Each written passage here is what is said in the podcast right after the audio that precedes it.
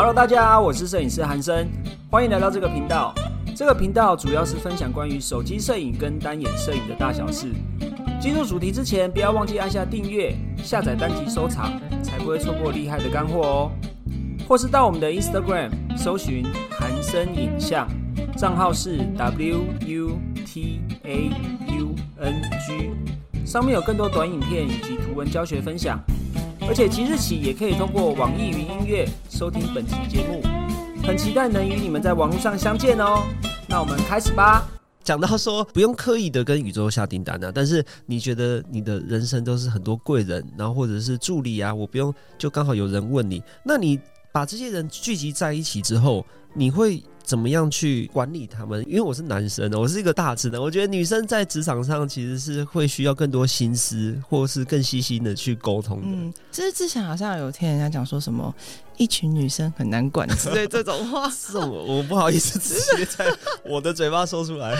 你觉得？真的之前我们在小五团队，男生大家都嘻嘻哈哈打来打去骂来骂去，好像都 OK。然后好像就不知道，就是听到人家就说，哎，其实一群女生是比较不一样的，最难的。我自己像。刚，其实你刚刚这样讲，我好像坐在那边都不用做事情，然后就会有人来，这样好像很讨厌。不是不是，但是其实没有，就是我想要讲的是，其实我觉得你这个人会散发出什么样的气质，或者是你的想法，他就会吸引同类型的人来。所以其实像我自己在团队上，我自己在找人的时候啊，我自己会找比较温和的人，我会比较重视以和为贵这件事情。所以不是说先看他多会拍照，或者是不是不是不是是看他的个性吗？对，就是摄影跟所有的工作都一样。我觉得老板看的其实不是只有你的专业能力，专业能力都是可以后天培养的。他其实是看你这个人的个性、特质跟态度。所以我在找人的时候，我都喜欢找比较真诚一点的人，然后他个性比较温和，不是那么冲的人。我之前也有带过助理。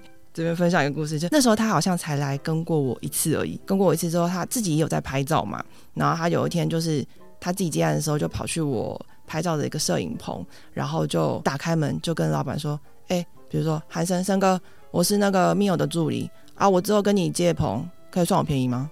直接这样，他就这样讲。老板有回他凭什么吗？对，老板就是大概是这个意思，就是。这样讲话很强，然后老板可能意思就是说不行啊什么之类这种，或者是说啊你可能要怎样怎样之类的这种，他就态度很差，就臭脸直接甩门就走。真的吗？对对对，就是像这种可能真的就是他也是跟不 OK，很不 OK。所以其实我自己会留下来的人，都是希望他可以有将心比心的一个特质，因为他会反映在我们服务孕妈咪的时候，他会有这个特质的时候，才可以让客人觉得开开心心的。对，你是怎么去了解这些特质的？因为我们有些听众。可能你会想要去更深入的在摄影领域这一块，你可能也许会想要去学习，或者是想要跟场，或者甚至是当人家的助理。以你现在带团队的经验啊，这些助理或者是摄影师来找你，应该是说面试嘛？或者是跟你洽谈的时候，你会从哪些方面？你怎么去发掘他的这些特质的？其实我最重视这件事情就是。他有没有准时跟有没有礼貌？对，准时太重要了，重要的这一行的五颗星重点。尤其是现在这几年，我发现呢，我身边的人竟然没有一个准时的，哎，真的假的？包含我女友或者是呃身边的人，好像只有摄影师会准时这件事吗？还是军人？我不知道，身边很少有人会准时，哎。哇。好像你可能不知道有没有这些，但是我身边的朋友竟然准时的很少哎，也因为这样，它变成一个很难得的美德，也会因为这样子让你跟别人不一样。对，像我自己也会默默的观察，说这个人有没有准时。对啊，所以我会要求我自己要准时，你自己也是这样。我也是要求一定自己要准时，然后助理一定要准时。这个准时不包含拍摄当天，还包含交件。我交件就只有准时跟提早交这两种。我今天到现在八年嘛，我可以数得出来不超过三次迟交。我迟交都一定会先跟客人说不好意思，因为什么什么原因，所以我会晚几天，然后什么时间给你。哦，我觉得这个超重要。我相信这也是 Mill Studio 在市场上有这么稳固。的地位的其中一个环节跟原因。对，那除了准时之外，可以了解一下，让听众知道一下，说他要怎么跟之后再。其实是这样，就是我们在面试助理的时候，我有很多都是学生，可能或是跟你听众一样，就是很年轻的，对初学者，他们就觉得这个摄影很好玩。有些人就是劈头就去你来说，有在争助理吗？这种我跟你讲，这种就是说谢谢。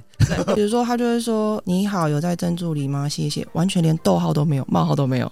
这个是细节，这是细很节。细节。其实这个，我觉得它就是反映了你这个人对这件事情的重视程度到哪边。所以最基本的可以分享给韩生的听众朋友，就是如果今天你有兴趣去跟一个大师，比如说你要去听他的演讲啊，或者你想当他的学徒，最重要的就是那个打招呼的讯息或是那个信件，务必最基本的标点符号、招呼语结尾都要把它打上去。你好，我是谁谁谁，因为什么什么原因，我很喜欢你，你一定要先包养人家一番嘛，中间再提出你自己的看法或是你的疑问，最后一定要附上一个感谢你拨这个时间看我的讯息，如果可以得到你的回复，我会怎样怎样怎样怎样，谢谢你，然后这是我的联络方式或什么讲结束，这才是一个很完整也很有礼貌的一个互动的方式。会让人家觉得收到信或者是询问很舒服，对不对？对，之前有我们公司有收到一个很奇葩的，跟他好分享一下。他们会寄履历表来嘛？可是履历表不是都有大头照嘛？嗯我们就会先看说大概第一印象是怎么样嘛。嗯既然有些应征者在吃面，然后自拍，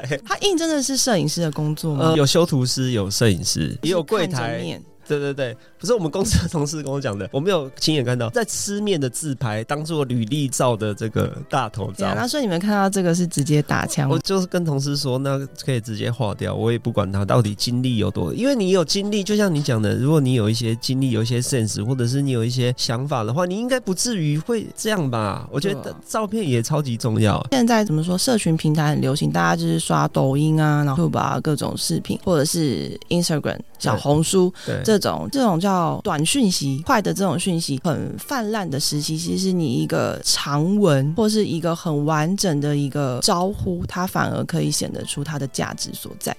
就是在这个讯息很快速，我们讲黄金三秒啊，大概一个账号或者是一个页面，大概通常浏览者就有三秒的时间，就像好像密友在看到这么多人的情况，他的你的讯息也许只有两三秒的时间，他会决定要不要继续往下看，所以这些细节就很重要。那我们在经营团队的这些，我知道密友其实从刚开始我们听到他的故事，从最开始喜欢拍照当 model，然后甚至是到后面经营团队，一直都在持续的进步。你刚刚又提到说你在念书的时候就是一个不务正业，然后想要跳脱传统的框架，你内心是这样想？内心是叛逆的。对，那你要怎么去克服这些挑战？你的动力是什么啊？你怎么会想要这样子去突破你的框框？这样我记得我国中的时候，应该是升上国一吧，我小的时候，这么小的时候，因为我小时候就是一个就是蛮老成的人，那时候是地理课，就是历史、地理都是我很喜欢科目。老师一进门，什么话都没有说，就拿起了粉笔在黑板上写下三个字“好奇心”，然后写完之后转身过来就说：“今天跟未来要教给你们什么东西呢？忘了都无所谓，但是永远记得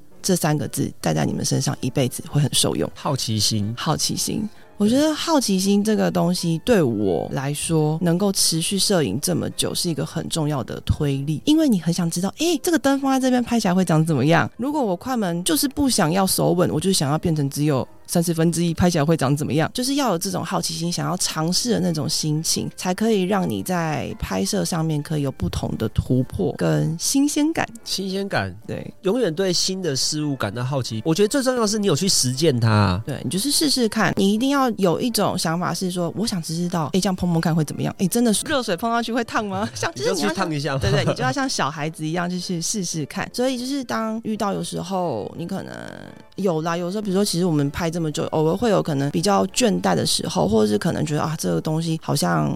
有点没有办法突破的时候，就要抱持那个好奇心去试试看不同的事情。然后还有一个就是，我也很好胜，因为你在拍照的过程，你一定会遇到客户给你的反馈，但是就是还蛮幸运，就是我是一个很谨慎，对我是一个很保守的人，所以我在做所有的行动之前，我会先想好，如果他讲了 A，那我要讲 B，然后如果他讲 B 的话，那我还告诉他 C 跟 D 要怎么做。我是那样子类型的人，这个应该是说很周延的一个女生呢、计划控，所以就是我在这样子的工作模式下，其实客户的评价都很高。但是你一定会遇到，像我现在我们我这两年在做的事情，就是我拍完照之后，我们都会请我们的客服小帮手问妈妈说，今天拍摄的体验怎么样？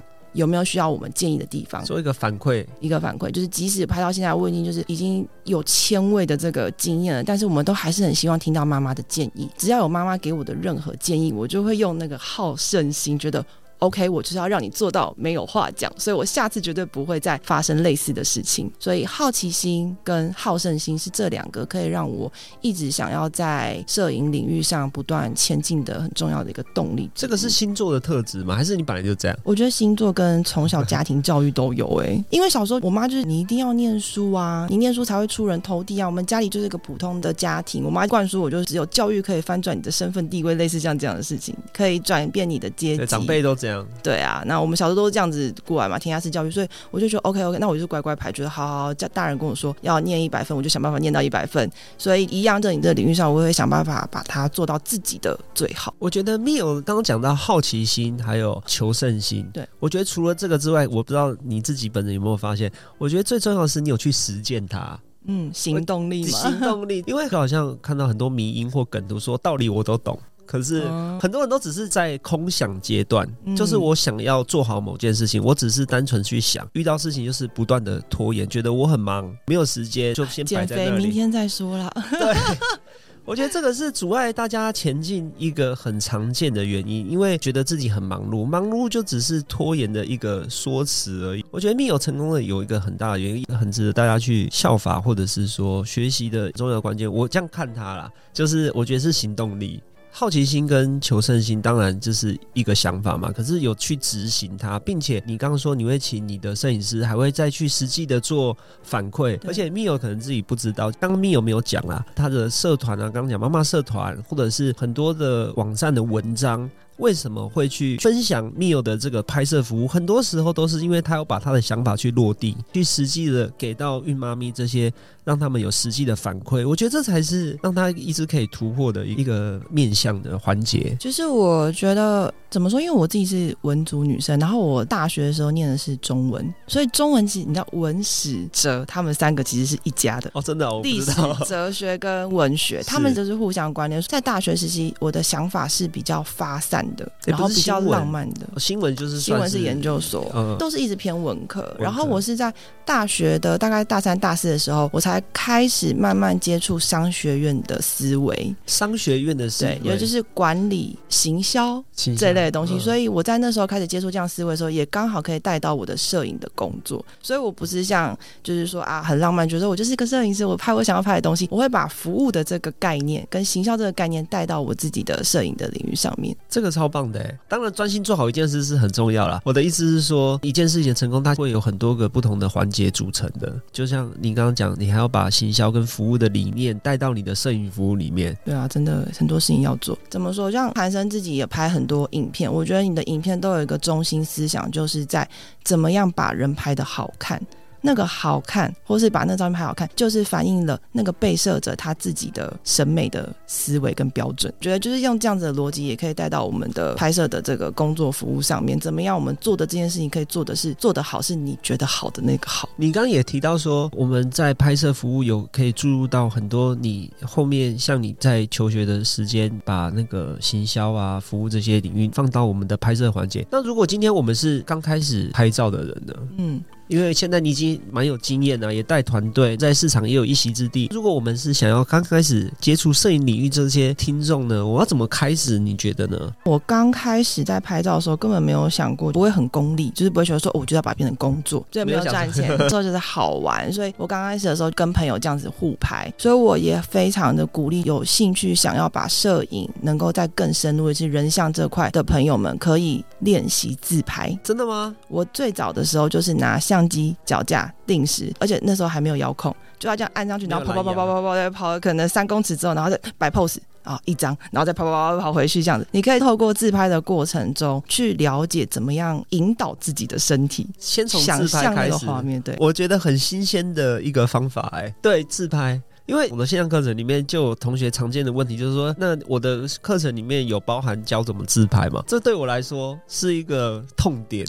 很难。但我觉得你一定很 OK，因为你都很会摆，你的影片都会示范那些动作，只是差别就只是在有没有认真，就是好，我现在被按下快门这件事情。真的，当然，如果你有看过我的影片，你就会知道，看起来一两分钟的影片，其实我拍试了超久，我不会自拍，我真的有自拍障碍。哎，我觉得这个东西真的久没练有差。像你要我现现在当模特被拍，我真的嘴角会发抖，有够尴尬的。因为你现在有经验要带团队，然后你要被自拍，不是你，你很习惯在相机后面，嘴巴跟手去指挥别人，然后你自己被拍，你就觉得天哪，瞬间脑袋空白，不知道摆什么。可是当你拿起相机的时候，你就可以告诉他怎么摆，怎么摆。所以我觉得，如果今天你可以先从自拍练习的时候，你就可以去想象那个画面怎么生成的，你这边说的自拍应该不是只是大头照那种，不是那种手机仰角四十五度那一种，不是不是。打卡那种，那是哪一种自拍？我觉得不一定刚开始拍照就一定要什么买到什么超高级的单眼相机，你就很简单的拿一个手机，一个脚架几百块架在那边定时，然后你就选你喜欢的背景，站过去摆一张拍一张，然后马上来检讨，哎，我觉得这边腿好短哦。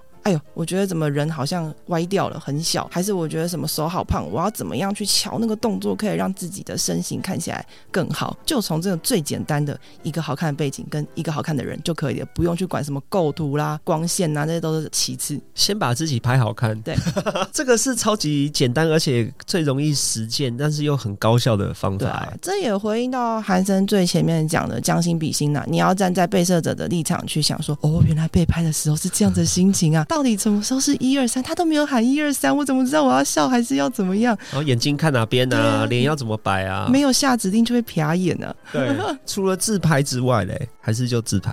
我比较想要分享的，应该也有很多听众朋友可能是在摄影已经有一段时间了。我也认识很多人，他可能就是把摄影当成一个业余的爱好，他可能本身有正职的工作对。但是你一定会遇到一些瓶颈的时候，需要挑战的地方，对，那那个挑战，你会觉得说啊，我现在好像。拍这个东西，你还是喜欢摄影，可是你会觉得你不知道为什么而拍，有没有大家遇过这种？对，就是这个也是很多人会遇到的问题。我不知道自己在拍什么，哎，我要拍什么？我为什么要拍这个？拍这个意义是什么？不知为何而战不知，为为谁而战，就是类似这个概念的。对啊，就是如果今天你已经拍一个，比如说像有些摄影师，他就是喜欢拍漂亮的妹妹，哎，拍拍拍久了之后，他会觉得他，拍这些糖水照啊，然后嘞，对不对？没有意义，就是会不知道自己为什么要耳拍的话，我觉得可以停下脚步去想一想这些照片里面的人物他想要说的话。我想要讲这个是，像我拍孕妇写真已经拍这么多年了嘛，这件事情对我来说，它已经是非常熟练的了，所以它不会到太困难。我但我还是会紧张，比如我可能大概我看拍八年，我大概是第七年，大概去年吧，我才会拍照前没那么紧张。我以前只要拍照前三天，我就会开始紧张。真的看不出来。到很久，都还是会很紧张哦。直到可能这一年我自己心态调整了，然后才会比较放松。我老公每次说：“安娜，安娜都拍那么多，反正最后就是你还是可以拍得很好，只要一拿起相机，你状态就不一样啊，什么什么的。”我是到这个状态才比较熟悉这个拍照紧张感。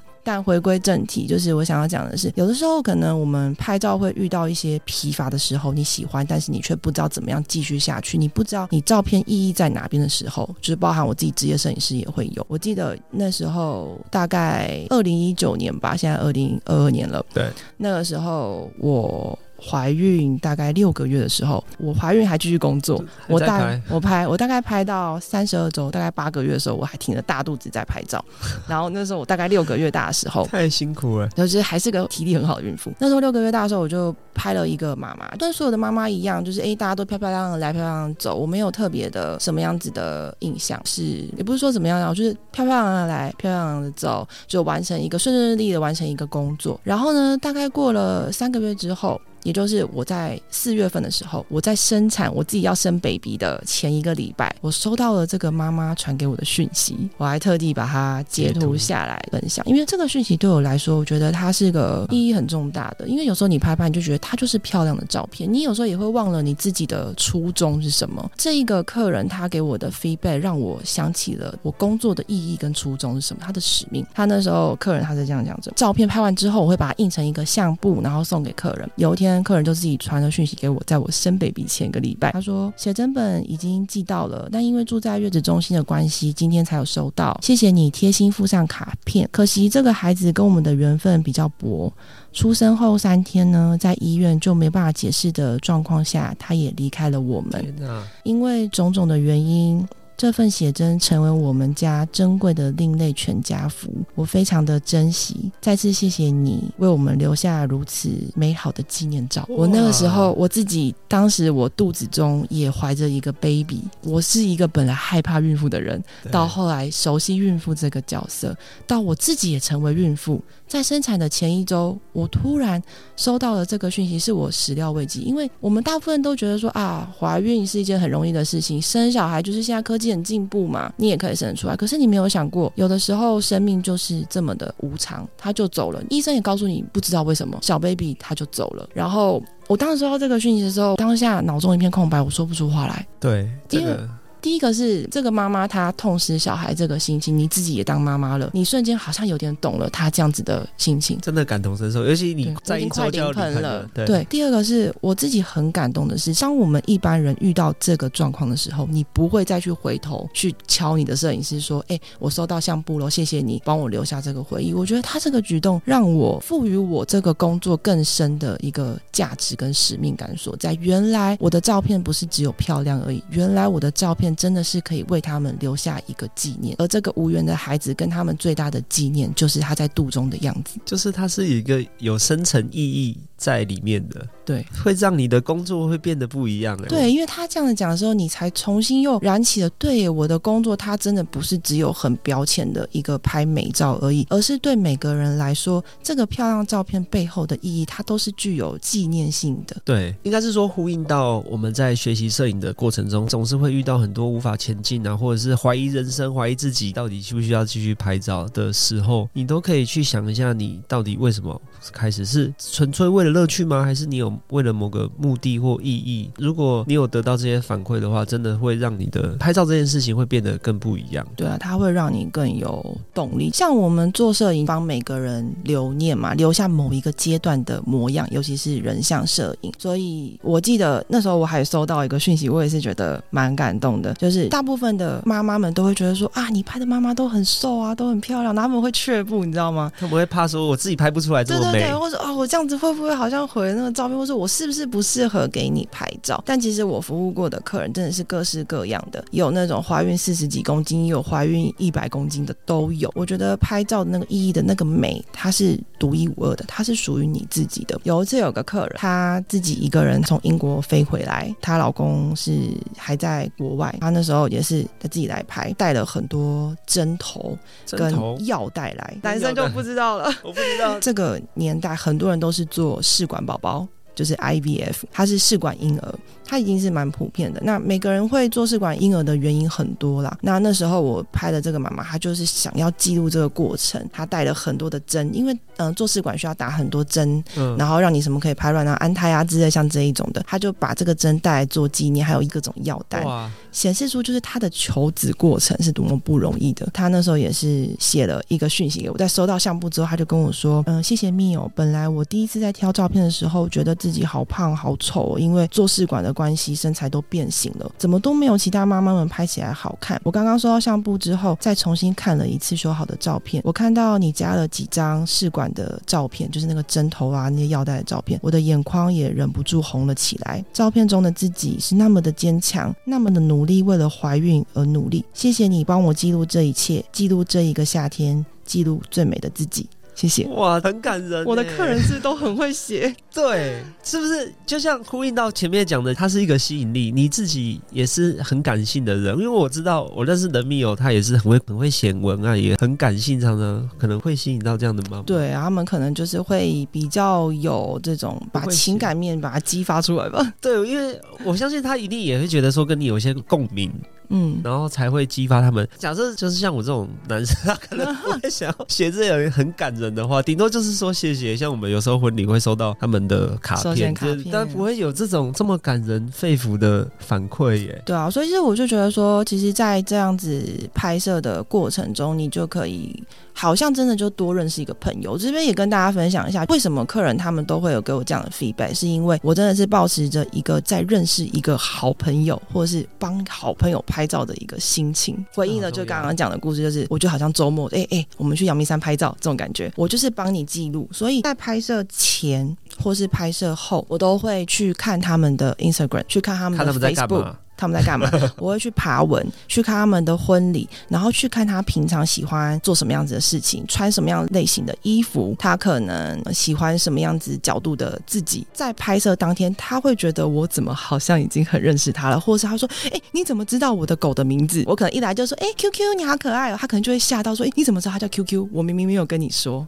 嗯，这是也是一个小小的技巧分享给大家，在拍摄你的朋友或者是你的模特，甚至你的客户之前，你可以花一些心思去偷偷研究他自己的个人账号，做一点小小的功课，把他的家人的名字记下来，他工作的地方，或者是他可能曾经去过的地方，把它当成一个可以聊天的一个题材，客人就会瞬间觉得有信任感，对，然后跟你拉近距离，因为拉近距离之后，他就会对你比较放松，然后给你拍的时候，他就可以很做自己。这个是一个很实用的技巧，哎，我觉得这也是 Mio Studio 在孕妇写真的市场，尤其都是女孩的团队里面有一席之地，也是另外一个环节。我在节目里面没有分享了好多他成功经营团队，还有他拍摄的环节哦。那如果我们的听众啊，或者是听众的朋友是孕妈咪，想要找你拍摄写真的话，他要到哪边找你啊？你可以帮我们分享你的社群账号或者是网址。就是如果你对孕妇写真，你可能在备孕中、怀孕中，或者是哎呀，你已经怀孕完来不及，小孩生出来，想要拍亲子写真的都没有问题。嗯，可以到 FB 的粉丝团搜寻 Mill Studio M I O E P S Studio S T U D I O，或者是 Instagram 也可以找到我，也是 M I O S S T U D I O。对你只要搜寻这个，如果你想要有像朋友一般的孕妈咪拍摄服务，也许没见过面，但是可以像朋友一样的拍摄的话，可以到 M I O 一撇 S S T U D I O。去搜寻就可以找到密友他们的团队来做这个拍摄服务。今天谢谢密友花了这么多时间跟我们分享好多有用的资讯哦，而且还跟我们分享你的成长历程，应该是说你的拍摄故事。这样，听众如果你想对摄影领域有兴趣的话，应该更听听自己的故事，然后可以激励你自己的成长，或者是说在你的拍摄领域的成长过程中会有一些经验给你自己一些参考。我觉得这是对大家很有帮助的。谢谢海森今天邀请我，这好。久没有跟你见面，然后有机会可以跟新的听众朋友聊聊，然后希望我的故事跟我的经验可以对你们有启发。欢迎如果有任何问题，也可以 IG 私信我聊聊。对，Mio 是很会聊天，而且他是很有想法、很会规划的人。大家可以到 IG 去找他，或者是脸书粉丝团去跟他聊天咨询这样子。